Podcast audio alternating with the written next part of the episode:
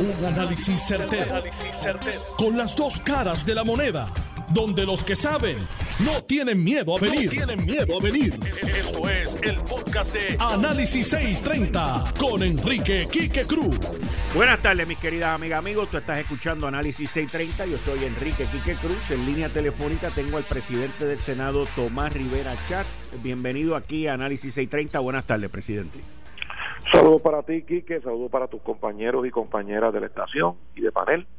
Y por supuesto también un saludo muy afectuoso eh, a toda la audiencia que te, que te lee en tus columnas y que te escucha en tu programa. Juzgue usted. Juzgue usted. Yo siempre, yo te lo tomo prestado a cada rato. Yo lo sé, yo lo sé. Y la gente me llama, la gente me llama y me dice, mira, viste que Tommy terminó con juzgue usted. Sí, pero yo siempre te doy el crédito y como no, dice un amigo mío. Yo lo sé, yo lo sé. Y, muy apreciado, muy apreciado. Cuéntame. Presidente, sale en los distintos medios noticiosos, Rivera Chats amenaza con llevar a la gobernadora y a la presidenta del Supremo a los tribunales porque no le han entregado los credenciales a una serie de, se supone que sean miembros de la judicatura en Puerto Rico luego de ser confirmado. Y me gustaría que le explicara en, un lenguaje sencillo qué es entregar los credenciales, por qué han tomado posesión, juramento, ese tipo de cosas y qué es lo que está pasando y por qué usted llega a este ultimátum. Pues mira, primero que nada, yo no estoy amenazando a nadie, que quede claro, yo no, yo no he hecho ninguna amenaza. Yo, eh, tú sabes que algunos medios, pues, este, ponen unos titulares. Yo sé que tú estás reseñando lo que han publicado otros medios, pero, pero no, no, yo no he hecho ninguna amenaza. Yo lo que he hecho es una petición de información porque desde el 28 de septiembre fueron confirmados varios, eh, varias personas a la rama judicial, jueces municipales, superiores y hasta, hasta del apelativo. El 28 de septiembre eh, al 28 de octubre un mes, al 28 de noviembre dos y ya vamos para dos meses y medio. Cuando el, Poder Ejecutivo, entiéndase gobernador, en este caso gobernadora, envía una nominación, el Senado la atiende con diligencia, ¿verdad? Confirma o rechaza, y entonces una vez confirma, eso no tiene vuelta atrás, a menos que la persona, por alguna razón, no juramente, o no vaya a la documentación, por causas que sean atribuibles a él. Lo que nunca había ocurrido es que por un periodo de dos meses y medio no se les pidan las credenciales. Las credenciales es el documento con el cual y, por el cual pueden juramentar para iniciar como jueces, comenzar a trabajar como jueces. Entonces, para que la audiencia que nos escucha entienda lo que yo estoy planteando, imagínese usted que un abogado o una abogada de la práctica privada que fue nominado y fue confirmado desde el 28 de septiembre como juez o jueza, tiene que empezar a qué? A renunciar a los casos, a salir de los clientes, ¿verdad? Y a dejar los ingresos de la práctica privada porque va a ingresar a la rama judicial. Pues entonces, tenerlo por tanto tiempo sin las credenciales le crea un problema económico a esa familia. Máxime cuando no hay ninguna justificación para no pedir las credenciales. Porque si si no quería pedir las credenciales, ¿para qué lo nominó? ¿Por qué no lo dejó para más tarde? Porque si es que hay un problema de tiempo, pues entonces usted no lo nomina. Usted lo nomina cuando se puede resolver el asunto. Primero. Segundo, en la rama judicial, la gente cuando cumple 70 años, por disposición constitucional, queda fuera del cargo. Pues le está quitando término a los que puedan llegar a los 70 años durante la incumbencia que tengan como juez o esa.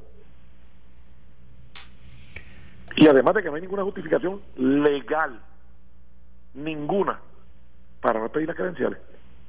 Usualmente. Entonces la pregunta que yo te haciendo es, ¿quién dio esa orden y por qué? Usualmente este trámite, ¿cuánto se tarda después que son confirmados y que empiezan a Dos semanas. Dos semanas. Dos semanas. Tres semanas. Como mucho. De nuevo, ¿para qué los nominaron y nos pidieron que se los confirmaran para todos tener los dos meses y medio allá. Eso atenta contra el poder de la, de la rama legislativa también y atenta contra los derechos de esos nominados. Y si tiene una explicación legal y, si tiene una explicación ética, yo quiero saber cuál es. Quique, para que tú tengas una idea, es como si la Comisión Estatal de Elecciones no certifica a nadie y el 2 de enero no hay gobierno. Ok. Dos meses después, no certifican. Eh, exacto, que lo certifique en marzo. Pues eso no, eso no es así. Hay, por eso es que la ley electoral establece unos términos. Por eso es que el código político establece unos términos. Entonces, pues es sumamente extraño y llama la atención, ¿verdad? Y yo, vuelvo y repito, no estamos amenazando a nadie. Lo que queremos es saber quién dio la orden y por qué dos meses y medio más tarde no se han pedido las credenciales para que esos jueces puedan aumentar. Te voy a dar otro ejemplo, Quique. El abogado o la abogada que está en la práctica privada, pues podría estar, entrar en un conflicto si sigue cogiendo casos. O podría entrar en una situación que le afecte su juramentación. Igual que el que es fiscal, procuradora, registrador que fue nombrado juez o jefe de agencia. No hay ninguna justificación. Y yo me pregunto que si se hubiesen confirmado otros nombramientos a la judicatura, si hubiesen esperado dos meses y medio también para darle las credenciales. Hmm. Yo me pregunto si, si hubiera sido la misma regla. Raro, interesante. Hay que ver qué explicación dan. Y de nuevo, no es una amenaza, no es ánimo de controversia, es que son dos meses y medio que el Senado confirmó y que hay decenas de personas que fueron confirmados a la rama judicial. Entonces, mira cómo es esto. Hay una contradicción, porque estamos hablando, hay muchos proyectos de feminicidio, ¿verdad? De la cuestión esta de la violencia contra la mujer sí. y todas estas cosas. ¿Y sabe cuál es uno de los problemas que tenemos? Que no hay suficiente fiscal y suficientes jueces. Ya, rayo. Pues entonces hay una inconsistencia, hay, un, hay, una, hay una contradicción. Mientras más fiscales y fiscales varones y mujeres tengamos, y mientras más jueces y juezas tengamos, pues con mayor efectividad podemos combatir la violencia.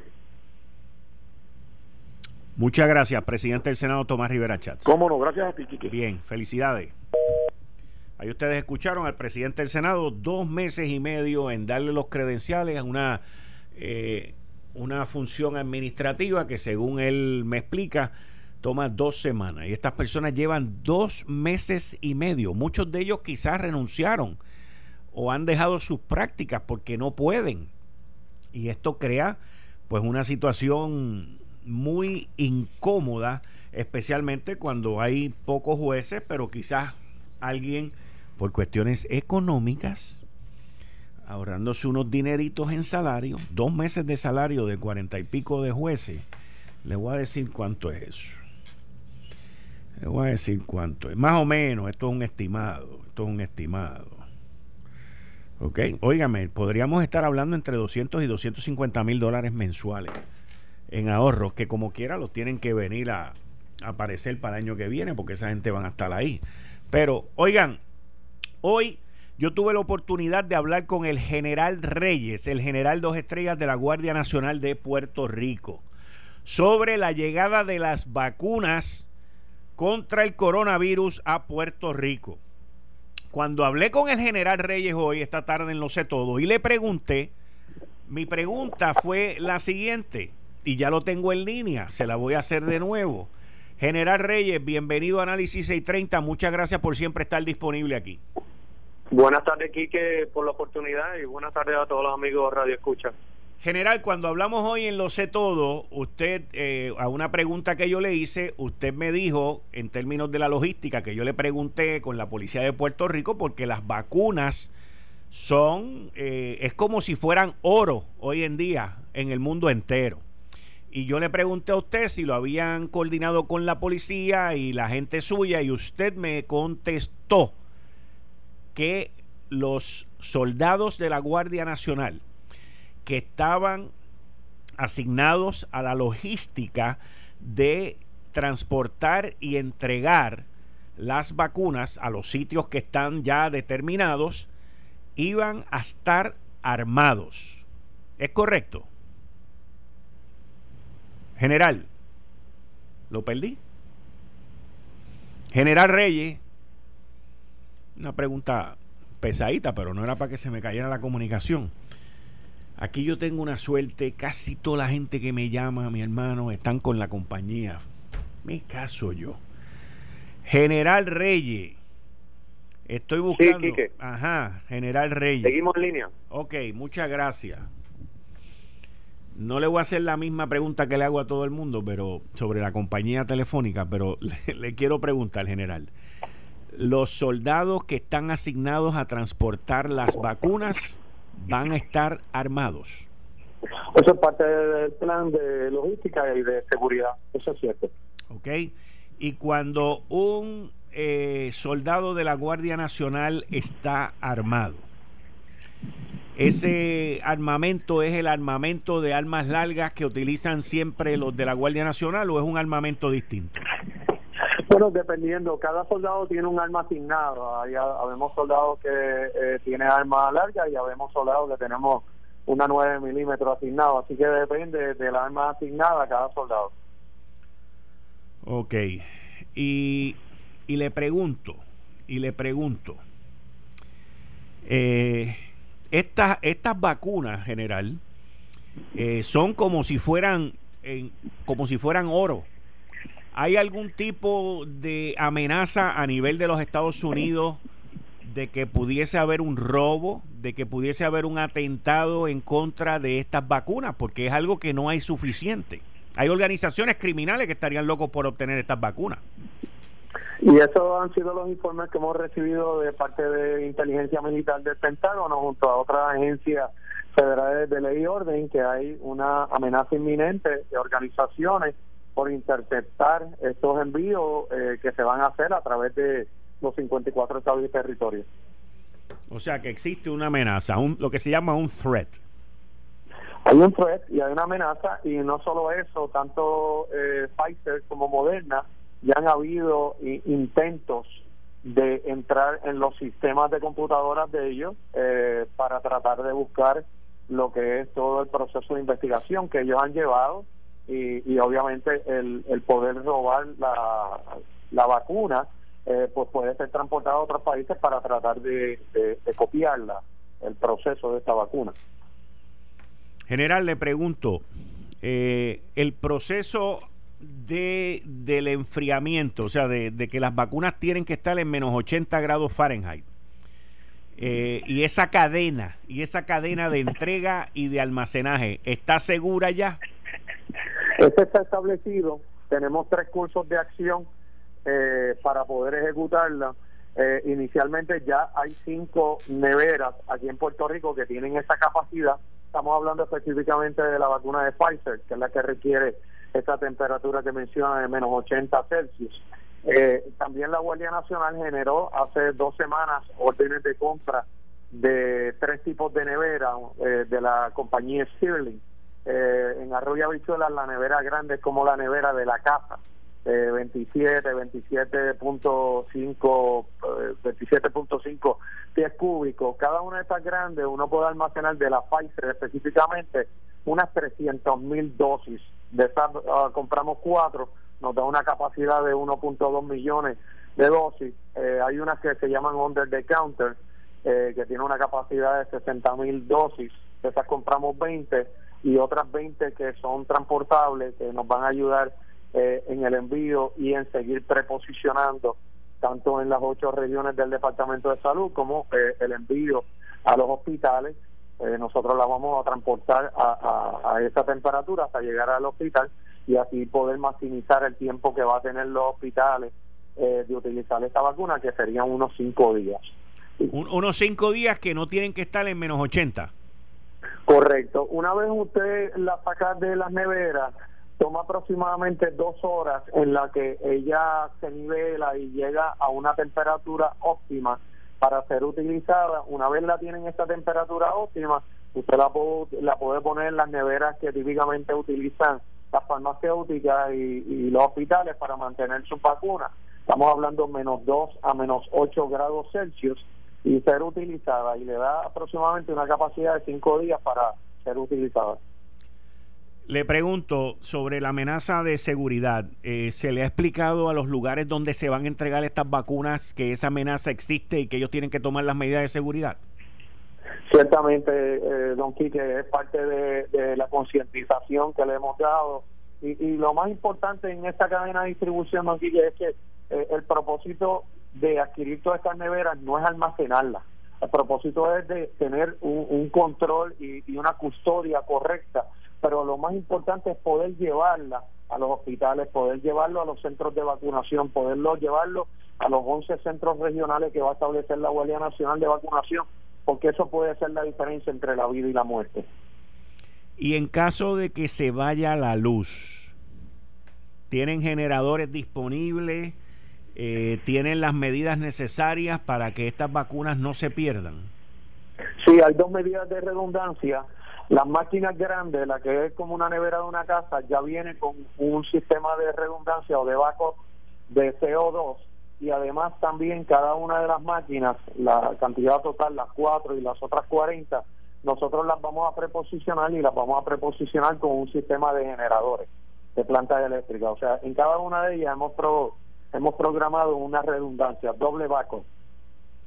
O sea que tan pronto la FDA dé la autorización, yo entiendo que ya esas vacunas estarían en Puerto Rico y ahí con esa aprobación de la FDA, de la Food and Drug Administration, la Administración de Drogas y, Alimentos, ya entonces ustedes pueden entonces comenzar con la logística de la transportación local. ¿Eso es correcto? Eso es correcto. Le, añado un, un caveat. Tan pronto venga la aprobación de la FDA, la primera entrega va a ser de Pfizer y va a ser unas 30.225 dosis la meta de este servidor es que tan pronto nosotros tengamos control de esta vacuna, en tres horas nosotros queremos hacer la distribución de los 65 hospitales en Puerto Rico. Así que ya mañana, martes, miércoles, estamos ya hemos establecido contacto con las 65 personas, pero vamos a hacer lo que usted y yo conocemos como un advance party. Nosotros vamos a hacer ese recon de, establecer ese contacto y tener ese face to face, la persona que va a entregar, la persona que va a recibir, porque queremos eh, ser efectivo y con prontitud poderla llevar inmediatamente a los hospitales para comenzar el proceso de vacunación. General, eh, no porque usted esté aquí en línea, pero durante el día de hoy el, senador Eduardo Batia eh, cuestionó el, chain of distribution, la cadena de distribución, que es básicamente la, todas las preguntas que yo le he hecho a usted. Pero yo invito al senador Eduardo Batia a que se comunique con usted y hable con usted para que eh, vuelva a reconocer el profesionalismo y la dedicación suya eh, como general de la Guardia Nacional. Y yo le doy las gracias a usted por lo que usted ha hecho por Puerto Rico en los últimos años. que invitamos al senador, ciertamente cualquier otra persona eh, que tenga preguntas. yo creo que es importante comunicárselo al pueblo de Puerto Rico eh, y, lo comparto con ustedes en mucha confianza. En mis 35 años de, carrera militar eh, pensé que la misión que tenía eh, bajo mis hombros o sobre mis hombros después del huracán Irma y María había sido la misión de mi carrera. me equivoqué. Esta es la misión de mi carrera, esta es la misión de vida y muerte de, de, mi pueblo de Puerto Rico y, estamos entregados en cuerpo y alma. las horas que estamos durmiendo son bien pocas, eso se lo puedo garantizar, porque tenemos que llevar salud a nuestro pueblo y este proceso nos va a durar seis o siete meses el proceso de vacunación y este es mi compromiso con Puerto Rico, al igual que el compromiso de todos los hombres y mujeres de la Guardia Nacional. Entiendo que por instrucciones del CDC, las Fuerzas Armadas, incluyendo la Guardia Nacional aquí en Puerto Rico, son de los primeros niveles de vacunas que se van, que se tienen que vacunar o que se van a vacunar. El, primer nivel, Don Quique, es eh, la fase 1 eh, van a ser los hospitales, todo los personal profesionales de la salud y también las personas mayores de 65 años, ya sea en hogares de envejecientes, en égida, eh, y entonces lo que es persona de primera respuesta, incluyendo la Guardia Nacional y la Reserva también, va a ser en la fase 1B.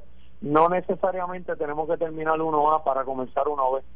Posiblemente van a ser concurrentes. Todo depende de la cantidad de, de, vacunas que recibamos semanalmente, que es lo que ha indicado el CDC, que una vez aprobadas ambas vacunas, Pfizer y, Moderna, vamos a estar recibiendo envíos semanales para darle una idea, recibí el, el jueves pasado, eh, recibimos un comunicado del CDC de Atlanta y en las próximas semanas, entiéndase la semana del 13, la del 20 y la del 27 de Pfizer, ya tenemos programado recibir 205 mil 725 dosis de Pfizer y unas 147.400 dosis de Moderna.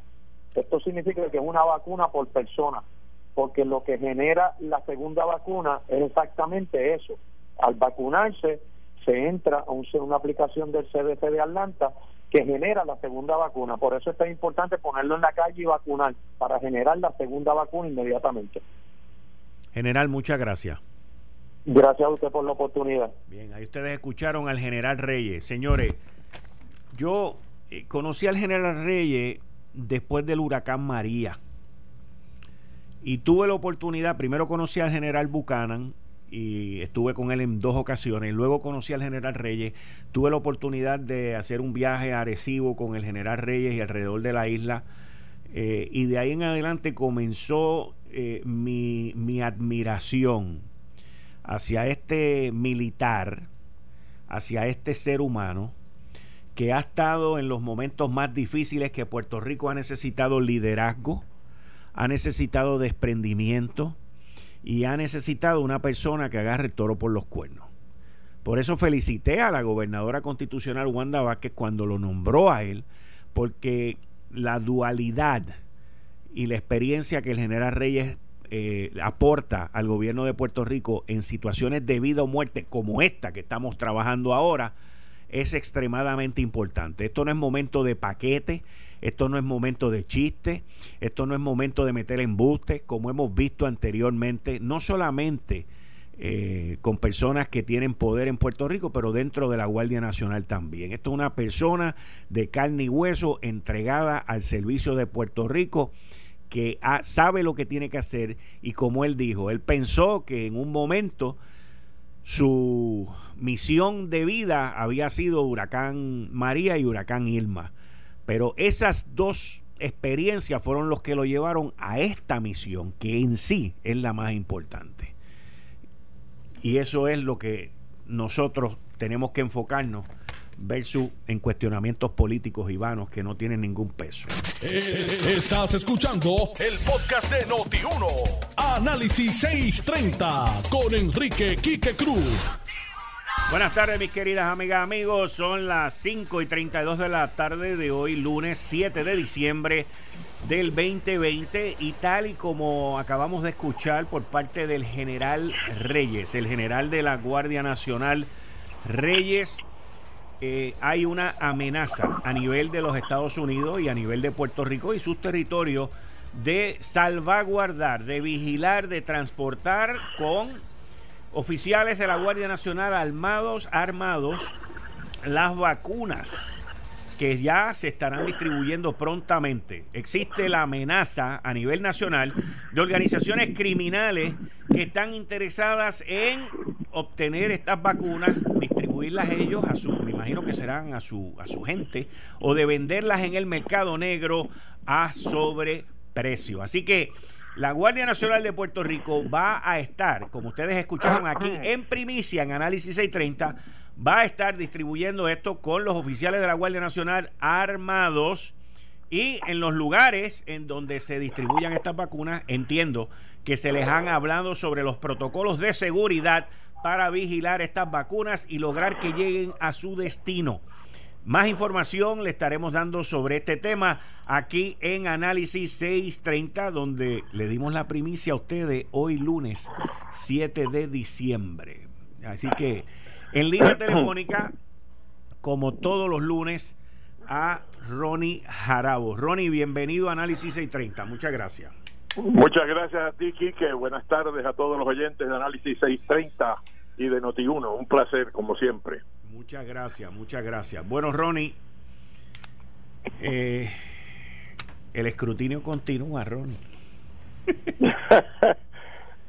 ¿Hasta cuándo? bueno, ya, ya todo se va aclarando, creo, ¿verdad? Es inminente que certifiquen los resultados en San Juan, porque ya esto no aguanta más, ¿verdad? Me parece a mí se le ha ido la mano en eso. Pero solamente los que están allá adentro saben por qué, ¿verdad? las razones y las causas. Eh, pero ya es evidente quién ganó, Así que esperamos eso. He escuchado que los incumbentes que estaban en, en lucha cerrada en el distrito representativo 2, eh, Luis Raúl Torres, y en el distrito representativo 3, Juan Oscar, que estaba en lucha con eh, la licenciada Eva Prado del Movimiento Victoria Ciudadana, que también ha prevalecido eh, el incumbente PNP. Eh, entonces, pues ya, ¿qué más falta para que digan quién es el alcalde electo certificado? Presumo que no falta nada. Y ya igualmente, pues sabremos quién ganó en el distrito de Arecibo. Creo que eso está para el miércoles. Eh, y así también sabremos quién ganó Aguadilla, la alcaldía y la alcaldía de Guánica. Y a fin de cuentas, pues sabremos si prevaleció Keren Riquelme o si ganó Aníbal José Torres, que sería el voto 14, presumiendo que, el Partido Popular eh, gana el distrito de Arecibo. Ese sería el voto 14. Eh, si no hay voto 14, pues entonces eh, eso es un, como diría en inglés, Quique, en el deporte que nos gusta a ti a mí, un whole new ball game. Sí. Un juego distinto. Ya, rayo. Oye, te pregunto, Ronnie. Te oigo lejos, Quique. ¿Y ahora? Ahora mejor. Te pregunto, eh, el presidente del Senado dio hasta mañana a las 10 de la mañana para que la gobernadora constitucional y la presidenta del Tribunal Supremo, Maite Orono, expliquen eh, cómo es posible que hayan pasado dos meses y medio y que los jueces confirmados entre septiembre y octubre eh, no estén trabajando ni estén cobrando. Bueno, yo creo que el emplazamiento es eh, para que emitan las credenciales, no para que expliquen. Sí. Porque por explicaciones, pues excusa, las dos empiezan con ex. Este, eso no es lo que hace falta ahora, ¿verdad? Entiendo la molestia del presidente del Senado, no entiendo las razones que puedan darse para que eso se haya tardado, porque eso fue en septiembre y estamos en diciembre. Y que, pero hay una paradoja en esto, ¿verdad? Porque va, se está emplazando al Poder Judicial y la amenaza o, la advertencia o el ultimátum es que va a ir a, a radicar un recurso, ¿no? Ir a los tribunales. Que yo espero que se evite esa situación y que se emitan las credenciales de los nombramientos de las designaciones que ya fueron confirmadas hace dos meses. Al igual que hoy se dictó sentencia para que comiencen los procesos en el municipio de Aguadilla, mi hermano. ¿Por qué? Porque los alcaldes que, Pero, que están saliendo siguen este siguen este entorpeciendo estos procesos. Dice aquí 7 de diciembre, por los fundamentos antes consignados se declara con lugar la solicitud de mandamos presentada por el doctor Julio Roldán Concepción. En consecuencia se ordena a la alcaldesa del municipio de Aguadilla, honorable Yanitzi Rizarri Méndez, a comenzar el proceso de transición con la participación del comité que designó el doctor Julio Roldán Concepción pero eso no es de hoy, Quique, eso ya se había... No, esto esto está esto yo la estoy leyendo ahora mismo, tengo la decisión del 7 de diciembre. pero la el auto que mandamos fue expedido... Bueno, como quiera, yo había dicho que esa cosa era contagiosa. Sí. Eso de que el incumbente eh, se niegue a aceptar el comité de transición y el proceso ordenado de transición pues eso fue lo que hizo don Carmen Yulín Cruz en San Juan. Y en, distintos precintos, pues ha habido que ir a los tribunales a buscar el auxilio de los tribunales para lograr que el alcalde saliente, eh, presumiblemente, ¿verdad? Ajá. Y aquí, aquí en Aguadilla lo que se estaba eh, eh, planteando, a diferencia, eh, era que había un recuento pendiente. Pues si hay un recuento y cambia el resultado, no se perdió nada. Pero lo que no puede hacerse es que... Por Entorpecer el, proceso. de que haya un recuento, de, detener el proceso e incumplir la ley. Así que yo no entiendo que el alcalde, la alcaldesa de allá de Aguadilla entró en en esa dinámica de, negación, porque es una dinámica de negación. Así que, pues aparentemente ha ganado el Julio Roldán, ¿no? Eh, vamos a ver. Y me dicen... ¿Y qué noticia tú tienes de Guánica? Escúchame esto. Escúchame, espérate, ya mismo vamos con Guánica, espérate. Esta está mejor. me dicen que, en, que en, la transición de San Juan eh, eh, no pudieron explicar dónde estaba un helicóptero. Se perdió un helicóptero, mi hermano. Parece, ¿tú has oído si David, tú, has, oído si David Copperfield anda por San Juan? el, gran mago. El, mago, ese es el único tipo que hace desaparecer helicópteros y... Pero ellos tienen helicópteros. Eso, yo no sabía ni que tenían helicóptero, pero me mandan una nota aquí que, que no pueden explicar dónde está el helicóptero. Tú puedes creer cosa igual, sin contar.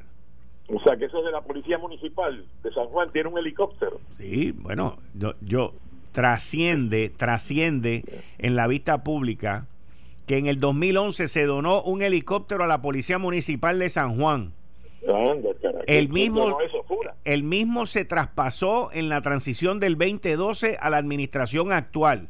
Hoy en día el municipio de San Juan desconoce dónde está el helicóptero.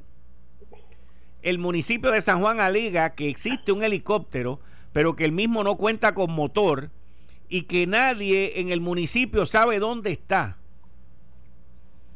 Se le robaron el motor. Sí. Porque nunca tuvo motor. En vista de la transición de la seguridad, trasciende que desde el 2016 no se han pagado los días en exceso de licencia por enfermedad a la Policía Municipal y no existe el dinero ni el presupuesto para pagar esa deuda. A la fecha de hoy. yo, diría, escucha, escucha, a la fecha de hoy. A la fecha de hoy solo hay 700 policías municipales hábiles y en función esta cantidad es mucho menor a la que había anteriormente bajo la pasada administración de Jorge Santini. Bueno, eso no, es, última pues pasa lo mismo en la policía estatal, ¿verdad? Y no, no realmente eh, tenemos insuficiencia de recursos tanto en la policía estatal como en la policía municipal y esto es un asunto muy serio que debe plantear, creo yo, el gobernador Pedro Pierluisi a la Junta de Supervisión Fiscal, porque hay que liberar los recursos económicos para que se pueda aumentar la fuerza policíaca. Igual que hay otras agencias que también necesitan mayores recursos para aumentar sus recursos humanos.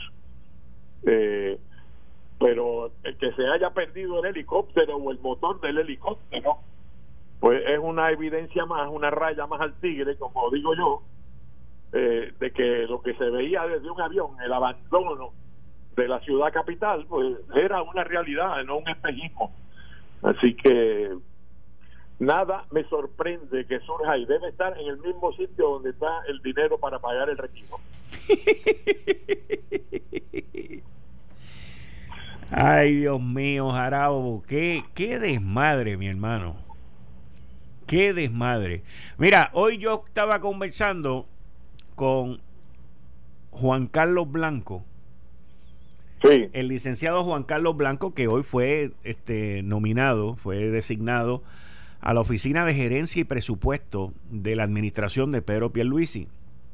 Y cuando yo vi ese nombramiento y tuve la oportunidad de decírselo al aire, y lo repito ahora, le dije a la verdad, Juan Carlos, que tú eres bravo de verdad. Sí, te estoy hablando en serio, porque, o sea, lo conozco, me acuerdo de él de la administración de Luis Fortuño.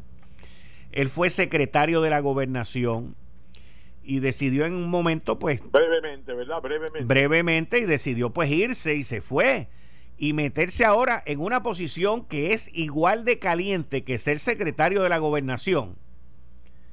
Porque ser ¿Dijiste que era de OGP o secretario de la gobernación? No, no, no, de OGP. Es igual de caliente que ser secretario de la gobernación, fue lo que dije.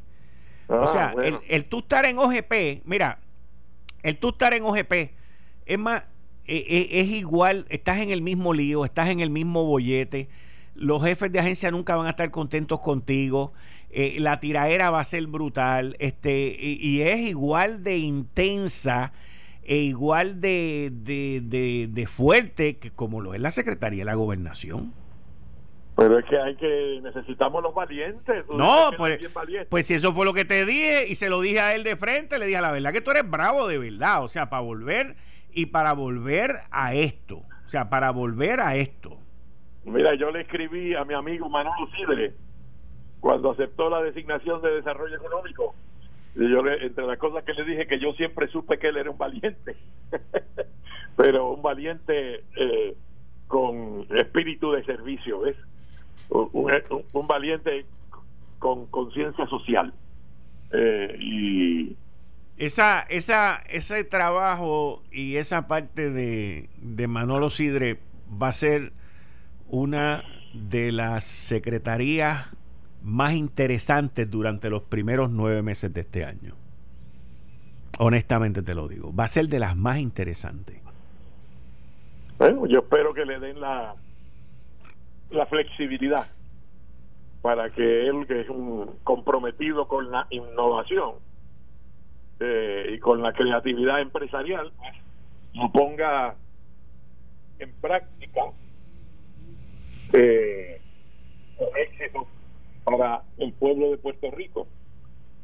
Así que me da esperanza que él haya aceptado y,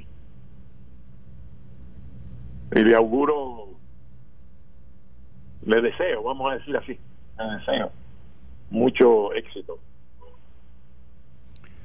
Hoy tuve la oportunidad también de conversar con la designada secretaria del Departamento de Transportación Obras Públicas, Eileen Vega, la ingeniera Eileen Vélez Vega, y me llamó mucho la atención el, resumen de ella y la experiencia de, esta dama en, términos de eh, asfalto, de pistas de aterrizaje, de pistas de aterrizaje, eh, que tienen que ver con aviones. Y las pistas de aterrizaje de aviones pues obviamente tienen unos requerimientos muchísimo más altos que las carreteras pero por lo menos ella sabe cómo hacerlo bien. Y, espero pues que logre ella hacer algo y hacer diferencia con la situación de las carreteras en Puerto Rico especialmente con todo el dinero que viene para acá.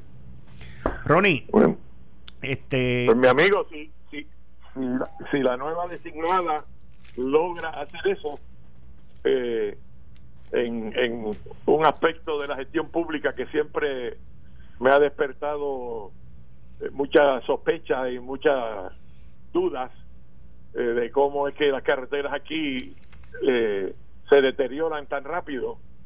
Pues sin, em- sin, embargo, Jarabo, Jarabo, sin ¿Ah? embargo, sin embargo, Jarabo, si tú te montas, que me ha pasado a mí en estos días, si tú te montas en carreteras que se hicieron hace 30 años atrás, en distintos expresos y distintas carreteras que hay en Puerto Rico que se hicieron en concreto.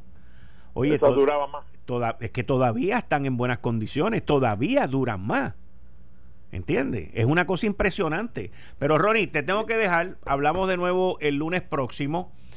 Este, como siempre, a las 5 y 30 de la tarde con el expresidente de la Cámara, Ronnie Jarabo. Ronnie, muchas gracias. Muchas gracias a ti, Kike. Buenas tardes. Buenas tardes. Ahora con ustedes, mis queridas amigas y amigos, la principal oficial médico de uno de los planes médicos más grandes en los Estados Unidos, más importante en los Estados Unidos. Estoy hablando de Humana. Y vamos a estar hablando ahora con la doctora Ivonne Vega, que es la principal oficial médico de Humana. Doctora, como siempre, un placer. Qué bueno tenerla aquí en Análisis 630. Gracias, Kike, y gracias por la oportunidad. ¿Qué ofrece Humana para los empleados federales? Sí, pues mira, nosotros tenemos como parte de las cubiertas un plan de salud para todos los empleados y retirados de las agencias federales en Puerto Rico, tales como veteranos, FEMA, Corte Federal, Aduana, FBI, entre otros. Y ahora llegó el momento de afiliarse a nuestro plan y tiene para hacerlo hasta el 14 de diciembre, repito, hasta el 14 de diciembre puede afiliarse y tener todos estos beneficios tan tan tan ricos que tenemos nosotros en, en nuestro plan federal. Beneficios importantísimos y solamente queda una semana porque el 14 es el próximo lunes. ¿Qué ha hecho Humana durante la pandemia para los asegurados federales? Claro, desde marzo del 2020 hemos estado cubriendo sin copago, sin coaseguro y sin límites las pruebas de COVID-19. Cubrimos los gastos para la enfermedad, su tratamiento y hospitalización. Y también hemos enviado material educativo para orientar a nuestros asegurados sobre cómo protegerse contra el COVID, que tú sabes que es tan importante y nunca está de más la orientación. No, definitivamente, y con estos pasos de avanzada que Humana ha tomado contra estos asegurados federales pues mantienen también la salud dentro de esa comunidad. ¿Qué otras iniciativas humanas ha realizado para proteger la salud de los empleados federales? Seguro, hemos atendido a nuestros asegurados a través de la telemedicina, que tú sabes que durante los pasados meses se han flexibilizado los criterios, y MD Life, que es una plataforma formal de telemedicina a través de la cual se pueden eh, llevar a cabo consultas médicas, ordenar este algún tipo de medicamentos y, y hasta podemos atender la salud mental. Esto es libre de copagos y con citas ilimitadas Además, con la campaña We're in This Together, enviamos mascarillas a todos nuestros empleados federales y a sus dependientes asegurados. Aquellos empleados federales, aquellas personas que estén interesadas en el Plan Federal de Humana, ¿a dónde deben dirigirse? ¿Dónde pueden conseguir información? Claro, para más información sobre los beneficios 2020 pueden acceder al portal de federales en humana.com, feds.humana.com o pueden comunicarse al 1-800. 314-3121. Repito el número 1-800-314-3121 y con mucho gusto le vamos a orientar. Todos todas aquellas eh, personas, empleados federales, que estén interesados en mirar los servicios que ofrece Humana antes del 14 de diciembre, les recomendamos que llamen al 1-800-314-3121. 1-800-314-3121 o a través del internet FEDS, eso es feds.humana.com. Doctora, muchas gracias, cuídense y que todo siga bien allá con los amigos de Humana. Muchas gracias y buenas noches. Buenas noches. Ahí ustedes escucharon a la doctora Ivonne Vega, principal oficial médico de Humana, con todas estas buenas noticias a todos los empleados federales que estén interesados en obtener los servicios de Humana, que es hasta el 14 de diciembre que tienen esa oportunidad. Miren, yo voy a ir a una pausa, yo voy a ir a una pausa y al regreso, hoy se ha formado un medio lío con un proyecto de ley presentado por la gobernadora Wanda Vázquez que tiene que ver con el aluminio. Salió un artículo en el periódico El Nuevo Día que no pinta las cosas como son. Yo tengo aquí ante mí, frente a mí, un documento, ¿ok?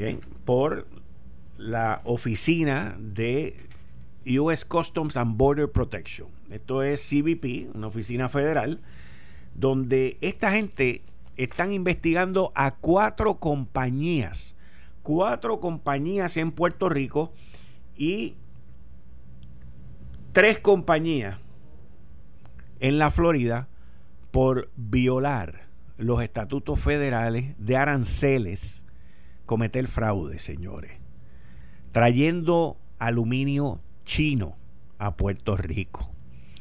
Y el problema con ese con ese con esa violación es que ese proyecto le pone un arancel al aluminio chino que llega a esta isla, que es inundado y es un proyecto sobre el reciclaje, pero lamentablemente la información que ha salido no dice toda la verdad.